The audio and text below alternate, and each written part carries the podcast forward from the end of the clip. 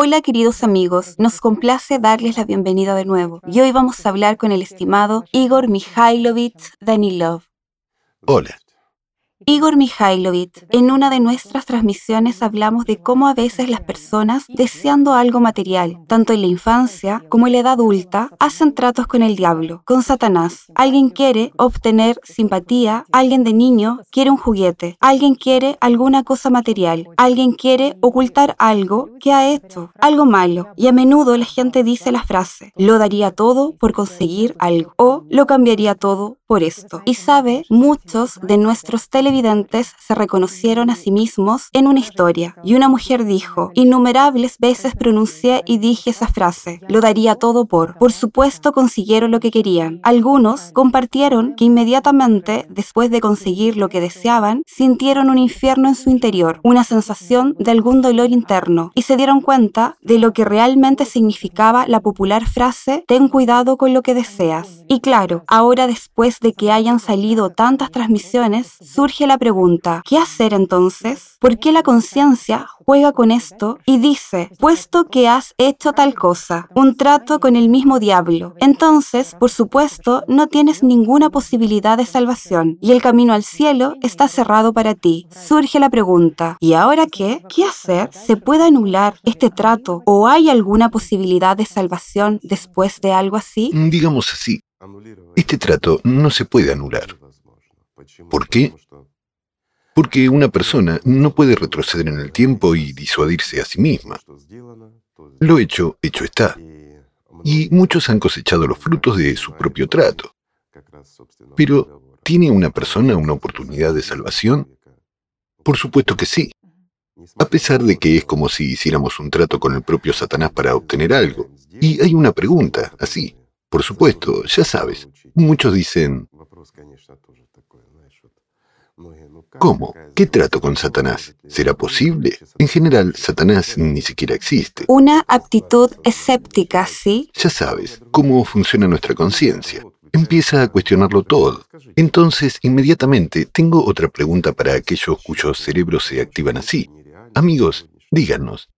Pues uno quiere algo que actualmente no es realista. Por ejemplo, uno de mis conocidos quiso comprar una casa. Es decir, que junto al mar, en la zona turística, vio una casa maravillosa, preciosa. El tipo ya era mayor, estaba en edad de jubilación, pero antes había ocupado un buen puesto. Mientras que esta lujosa y hermosa casa pertenecía a uno que tenía una posición igualmente alta en la sociedad de entonces pero que aún no estaba jubilado. Claro que su idea era casi imposible. Pero él lo deseaba mucho. Y al cabo de un tiempo ocurrió que pudo ganar dinero, literalmente casual, una cierta cantidad. Y resultó que el dueño de la casa fue despedido. Entonces, debido a que fue destituido de su cargo, simplemente se mudó y puso esta casa en venta. Y lo más interesante es que exactamente por la misma cantidad de dinero que había ganado mi conocido. ¿Es una casualidad? Simplemente esto. Algunos dirán coincidencia. ¿Saben cuántas coincidencias como esta ocurren en realidad cuando decimos lo daría todo? Y otra pregunta interesante, ¿qué significa todo? ¿Alguien ha pensado en ello? Quiero decir, cuando decimos, lo daría todo por conseguir algo, ¿estamos pensando en las cosas materiales que tenemos? No, nos referimos precisamente a que lo daríamos todo, sin privarse de lo que tenemos hoy en día. Sin privarse de lo que tenemos hoy en día, sí, sí, sí. Sin privarse de lo material. Y ese es todo el fenómeno. Quiero decir que claramente sabemos y entendemos esto cuando lo decimos, pero como que le prestamos poca atención. Y al final, a menudo, obtenemos lo que queremos, el resultado, no importa si sea pequeño o grande. Pero si lo queremos de verdad y estamos realmente dispuestos a dar lo que llamamos todo, entonces a menudo lo obtenemos. Dígame, ¿es un trato o no? ¿Con quién? Si el diablo no existe, si en realidad no existen tales contratos con Satanás, ¿Por qué entonces se indigna la conciencia?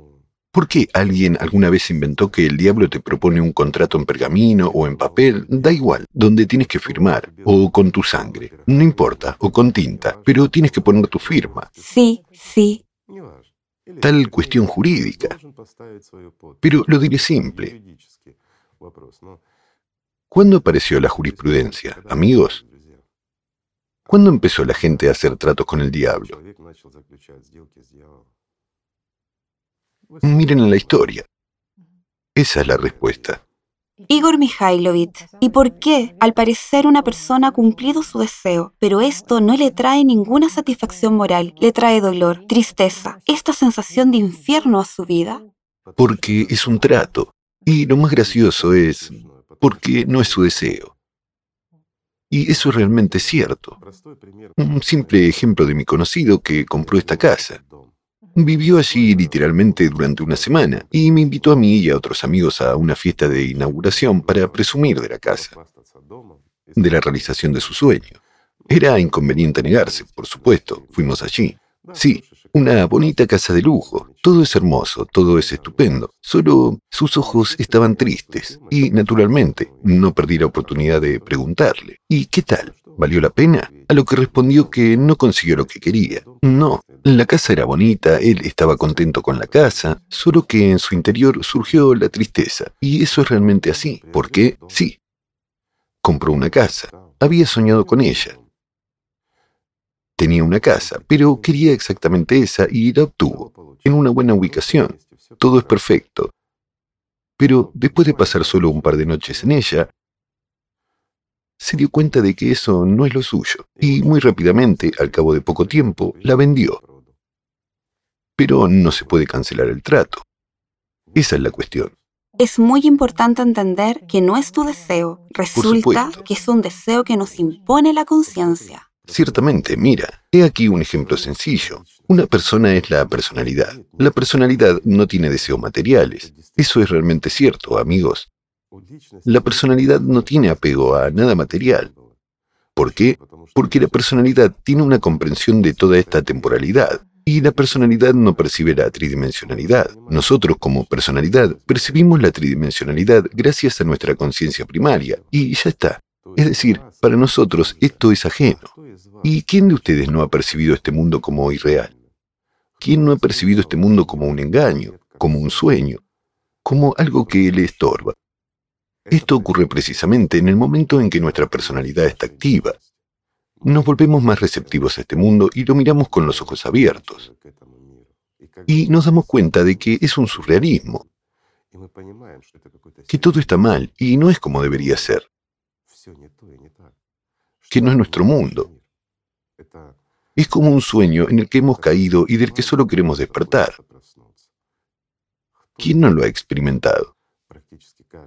Prácticamente cada persona normal, repetidamente durante su vida, se encuentra en tales momentos de, yo diría, máxima actividad de la personalidad y concientización de esta existencia.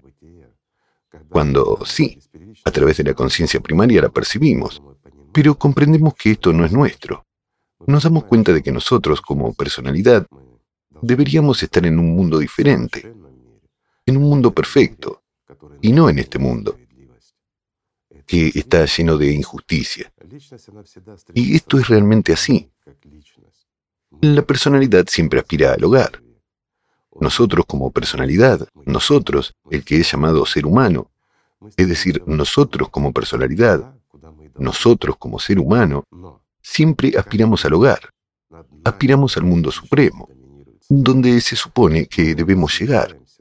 Pero tan pronto como nosotros, como personalidad, somos dominados por la conciencia, cambiamos de la posición de personalidad a la posición de conciencia primaria o secundaria. Cuando estamos sentados en un cajón de arena jugando con juguetes y alguien está tratando de quitárnoslo, nosotros decimos, ¿cómo? Es nuestro. No lo damos. Se activa la conciencia primaria. Es la primera en entender dónde está lo tuyo, cómo sobrevivir, cómo atraer la atención de alguien para conseguir más bril. Sin siquiera darnos cuenta de que atraemos la atención hacia nosotros para quitarle a alguien su fuerza bril. Simplemente entendemos que necesitamos llamar la atención y utilizamos esas habilidades durante el resto de nuestra vida. ¿No es así? Ya ves lo sencillo que es todo. Y aquí hay otra pregunta. Igor Mikhailovich, algunos dirán, vemos imágenes de personas de éxito que parecen tener tanta energía positiva, la magia de la mañana, están en un estado de recursos, parecen tener una vida tan exitosa y feliz. ¿Puede ser que esas personas estén desprovistas de la influencia de sus personalidades, de ese trasfondo? Tal vez tienen un karma tan bueno o no hacen tratos con el diablo. ¿Cómo explicarlo? Tienen que mostrarse a sí mismos que son felices, porque llevan toda la vida luchando por algo que no necesitan en absoluto. Por eso crean esa imagen de vida feliz, ligereza, belleza y libertad. Pero, ¿alguien ha mirado el otro lado de esa imagen? Una simple pregunta. Al fin y al cabo, Allí todo está muy distante de ser así. Pero cuando empiezan a decir la verdad, esas estrellas, que son eternamente felices, Sí, sí. entonces resulta que su vida está llena de vacío y tristeza, y nada les alegra. Sin embargo, cuentan y muestran. Graban y a menudo publican en Instagram y en todas partes cómo se despiertan, cómo sonríen, etc. Sí, hacen ejercicios y cosas por el estilo, y viven simplemente estupendamente. Y bien, un ejemplo a seguir. Así que tienen que ser un ejemplo a seguir para los demás, para llamar la atención sobre sí mismos, para que a expensas de la atención de otras personas, adormecer aunque sea de alguna manera este dolor, este eterno hambre de aquel que está dentro de ellos, el que se llevó todo lo que dieron para obtener esta imagen. Después de todo, ¿qué querían? Una imagen, de hecho. Miren, amigos, Se obligan a sonreír cada mañana. quiero explicar. Mi conocido quería una casa. ¿Qué quería? Un cuadro, una imagen. Una persona que se esfuerza por ser feliz, rica, exitosa, ¿qué ve? Una imagen. ¿En qué medita? ¿En qué piensa? ¿A dónde envía su vida? Su bril. A una imagen. Mientras que una imagen en nuestra cabeza se forma bidimensional. Y eso es así. Y habiendo recibido esta vida, uno todavía la siente como bidimensional. No hay esencia en ella. No hay base en ella. Y así, este vacío que no puedes llenar con nada, mastica a todos. Y el hecho de que entonces empiecen a intentar parecer felices, bueno, tienen que mantener las apariencias de alguna manera, ¿cierto? Para atraer la atención. Tienen que obligarse de alguna manera a alegrarse de este día, estimular la producción de esas endorfinas. De hecho, no se alegran tanto del día como demuestran que se alegran. Mira, ¿cuántas estrellas realmente felices hay? ¿Cuál de ellas tiene una vida feliz? Hay personas así, no digo que no las haya, pero por regla general son las que se dan cuenta de sus errores a tiempo y empiezan a corregirlos. Por regla general, las personas se embarcan en el camino espiritual. Y es entonces cuando adquieren el sentido de la vida, porque entienden que no puedes llenar la vida con esas imágenes y que hay que vivir para la gente, que tú eres para la gente y no la gente para ti. Es entonces cuando aparece el sentido. Es entonces cuando realmente quieres sonreír por la mañana.